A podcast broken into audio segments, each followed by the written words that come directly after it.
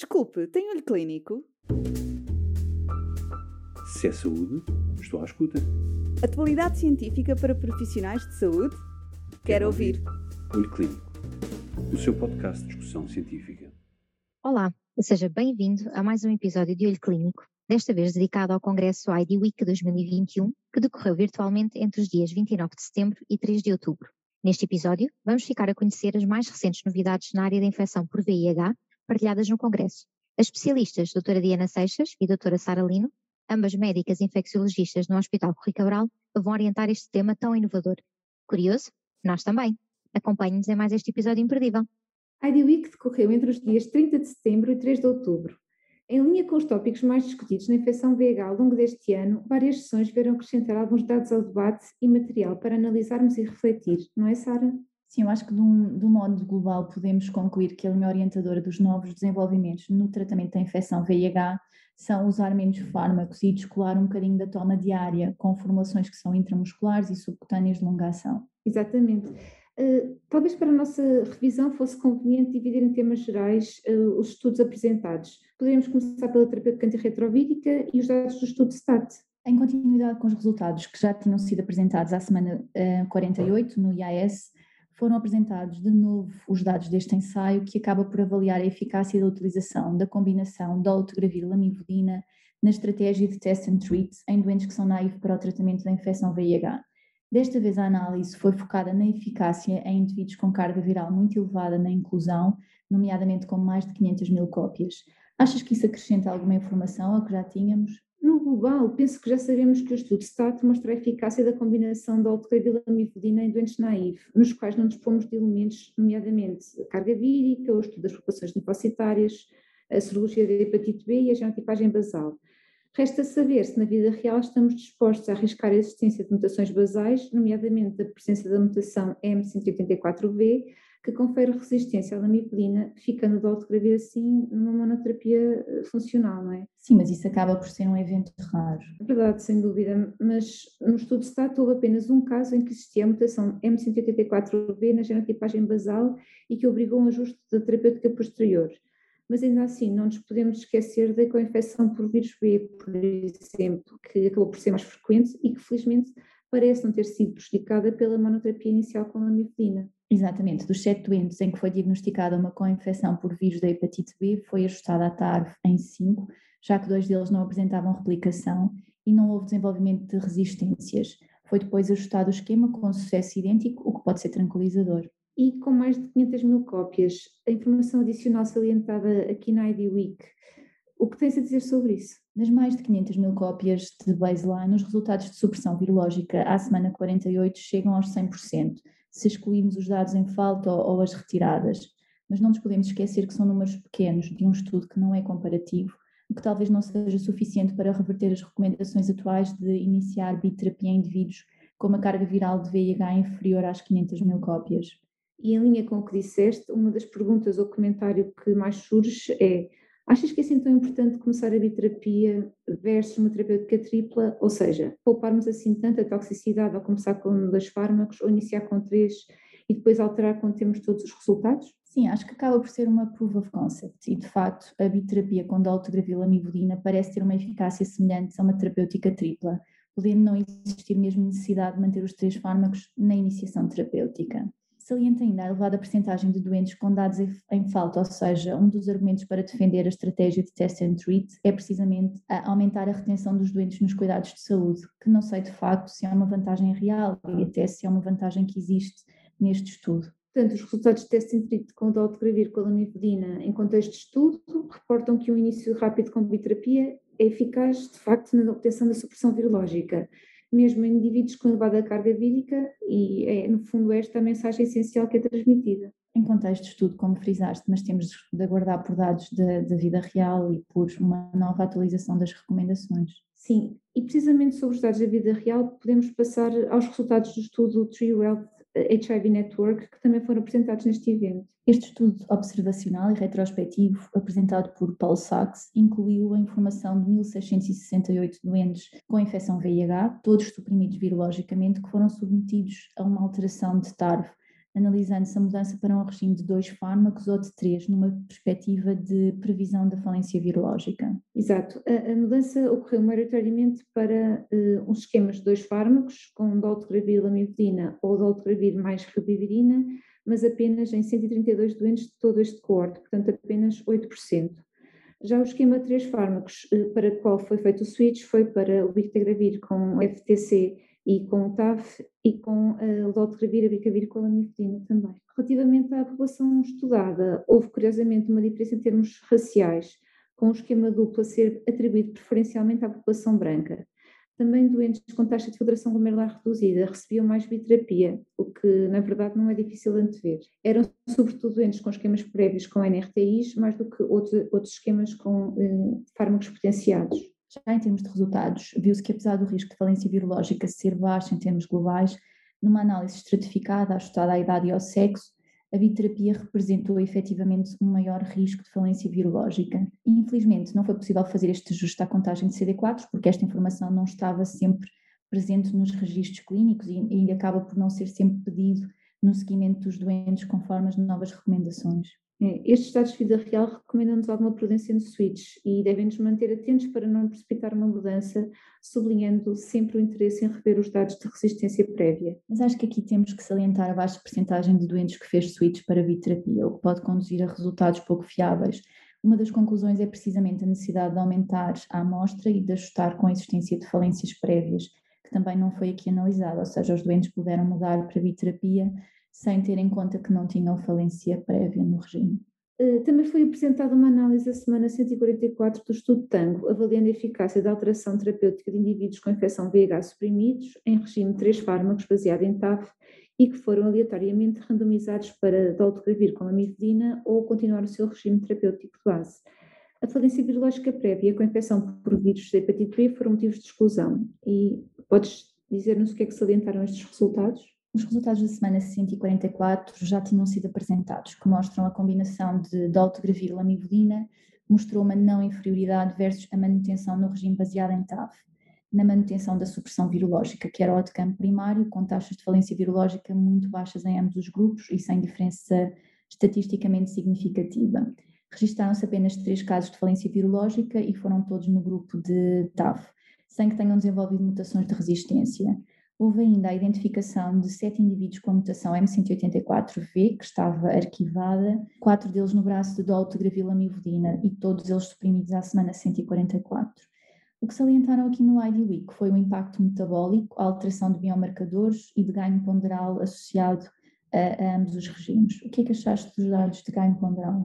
De facto registrou-se ganho ponderal nos dois grupos, mas que foi pequeno e não com diferença estatisticamente significativa entre ambos os grupos. Na mudança de lípidos, o braço de dolutegravir 3TC mostrou um perfil mais favorável comparado com o braço de TAV mas são diferenças pequenas e não sabemos até que ponto têm de facto algum impacto clínico. As diferenças de marcadores renais e de biomarcadores entre os dois grupos, desde o basal até à semana 144, são também pequenas e pouco diferenciadoras, na verdade, entre ambos. Sim, eu acho que a mensagem global continua a ser que a mudança para dolutegravir lamivudina é eficaz na manutenção da supressão virológica, com o perfil lipídico a favorecer uh, discretamente a mudança e sem alterações no perfil inflamatório e no ganho ponderal. E, portanto, com estas conclusões, um, em clientes achas que podemos alterar para a bioterapia? Ao contrário do cohorte observacional de que falámos anteriormente, o tango não está associado ao aumento de risco de falência virológica na bioterapia às 144 semanas, o que acaba por ser a mensagem principal. A diminuição da toxicidade penso que vai ser revelada mais a longo prazo e, de facto, não esperava vê-la refletida ao fim de três anos de seguimento apenas. Assim sendo, acho que a bioterapia será benéfica para aqueles doentes que cumprem os critérios para entrar no estudo randomizado, em que queremos retirar TDF ou TAV pelo risco de toxicidade renal e óssea e em que queremos evitar o abacavir pelo risco cardiovascular elevado. No fundo, resume-se a isto. E aqui no, na reunião também houve espaço para complementar a análise de dados das complicações metabólicas. Exato. Entre os resultados de outros ensaios, alguns dados uh, foram acrescentados pelos estudos 1489 e 1490, que são dois ensaios paralelos, randomizados, duplamente cegos, que comparam a terapêutica tripla de primeira linha em doentes naivos. No estudo de 1489, os indivíduos são aleatorizados para BIC, TAF, FTC ou dolutegravir, adacavir, lamifedina. no 1490 são randomizados para BIC, TAF-FTC ou lotografia com TAF-FTC. Na semana 144 foi analisado o aparecimento de complicações metabólicas como diabetes, hipertensão, alteração no perfil lipídico e as variações do índice de massa corporal. Sim, eles incluíram 1.274 doentes, mas há aqui a salientar que a média das idades foi de 33 anos, um, o que acaba por tornar pouco frequente o aparecimento das complicações metabólicas que estavam a analisar, tendo sido isso mesmo que se verificou, ou seja, não se registaram alterações no outcome metabólico nestas terapêuticas triplas, incluindo aqui o ganho ponderal, e também não se registaram diferenças estatisticamente significativas, o que acaba por reforçar aqui a segurança mantida dos esquemas. Ainda sobre o ganho ponderal, outros resultados que mereceram destaque foram aqueles trazidos pelo ensaio de Denver uh, Health Weight Gain Study para a identificação dos preditores de excesso de ganho ponderal. Muito sumariamente, neste estudo, com dados de vida real também, analisou-se o ganho ponderal ao longo do acompanhamento, verificando-se que este ocorreu maioritariamente nos primeiros dois anos de follow-up, mas sobretudo no primeiro ano, ou seja, era cerca de 70%. Os doentes classificados com ganho ponderal excessivo e que foi atribuído um aumento superior em 13% em relação ao peso que demonstravam na baseline, demonstraram diferença estatisticamente significativa eh, relacionada com a virémia elevada e com o baixo valor de CD4, a semelhança daquilo que também tinha acontecido em estudos, nos ensaios. Esta análise não foi focada nas classes terapêuticas implicadas e, no fundo, está limitada por se circunscrever apenas às características da população de um centro apenas, em Denver. Mas os resultados reforçam a importância do aconselhamento nutricional e dietético quando iniciamos a terapia antirretrovírica. Sim, acho que são mais dados para descodificar a origem e o impacto do aumento ponderal. Mas agora, saindo desta parte das complicações metabólicas, de esquemas que já são conhecidos, tivemos ainda a oportunidade de assistir à análise de resistências do novo inibidor da capsid. O inibidor da capsid vai afetar várias etapas do ciclo de replicação do VIH. A administração será subcutânea a cada seis meses e está a ser estudada em doentes naivos experimentados, comparando a sua combinação com TAF versus com regimes baseados em bictegravir. Ainda falta uma combinação com um perfil farmacodinâmico similar para não ser necessária a terapêutica oral diária simultânea. O estudo Calibrate é um estudo de fase 2 do inibidor da capsid e randomiza doentes naivos para o tratamento antirretroviral para um de quatro grupos, com período de indução e manutenção que inclui inibidor da capsid na sua formulação subcutânea com TAF ou BIC versus BIC-TAF-FTC.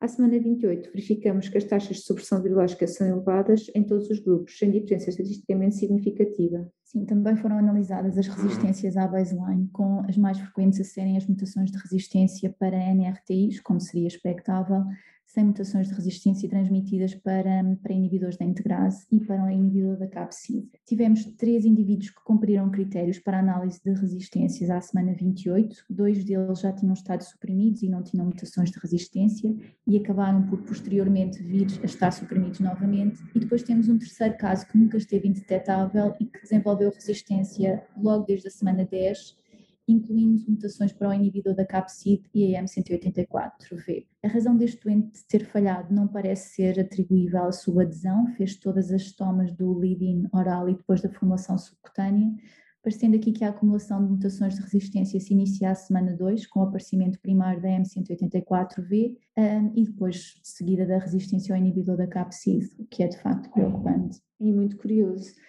Mas agora, numa outra vertente da infecção VIH, outro foco sobre os trabalhos apresentados incidiu sobre o conceito indetetável igual intransmissível, não foi? Exatamente. Foi apresentado um estudo da, das perspectivas dos doentes que vivem com VIH em relação a este conceito e o impacto que esta campanha educativa que teve início em 2016 teve na, no fundo na qualidade de vida, não é? Porque o objetivo da campanha foi melhorar a qualidade de vida das pessoas que vivem com VIH melhorando a adesão ao tratamento e diminuindo o estigma. E há vários estudos a confirmar os benefícios desta mensagem. Sem dúvida, a noção de indetetável igual a intransmissível teve um grande impacto na qualidade de vida dos nossos doentes. E então, nesta, nesta reunião foram apresentados os resultados de um inquérito online que foi realizado em países como Canadá, México e Estados Unidos, para avaliar o impacto do programa educacional e saliento aqui a mensagem a retirar. Na verdade, no Canadá, apenas 55,8% dos inquiridos disse ter sido informada pelo seu médico que é indetetável é igual a intransmissível, com 60,3% no México e 70,8% nos Estados Unidos.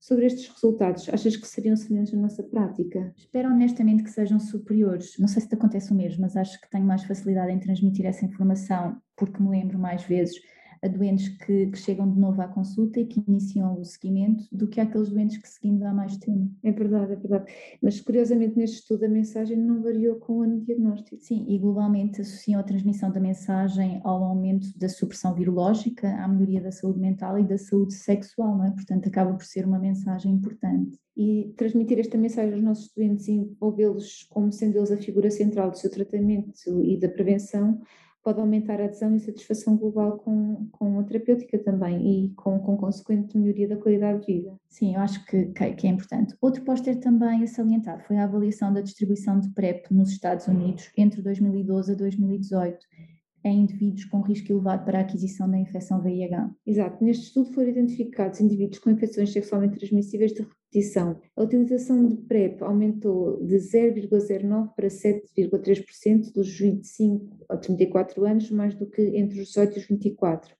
Maioritariamente por homens têm sexo com homens e menos em mulheres e na raça negra. Achas que isso reflete a nossa realidade? Não sei se alguma vez vamos conseguir ter um estudo que consiga analisar o risco elevado de aquisição da infecção VIH com a toma de PrEP. Acho que os grupos estão identificados, mas a percepção que retiro da consulta é de que, sem dúvida, a PrEP está a ser maioritariamente distribuída pelos mais informados, que são os homens que têm sexo com homens, e acaba por não estar aqui a chegar às minorias que também dela vão beneficiar. Se é saúde, estou à escuta. Atualidade científica para profissionais de saúde? Quero, Quero ouvir. ouvir. Olho Clínico, o seu podcast de discussão científica.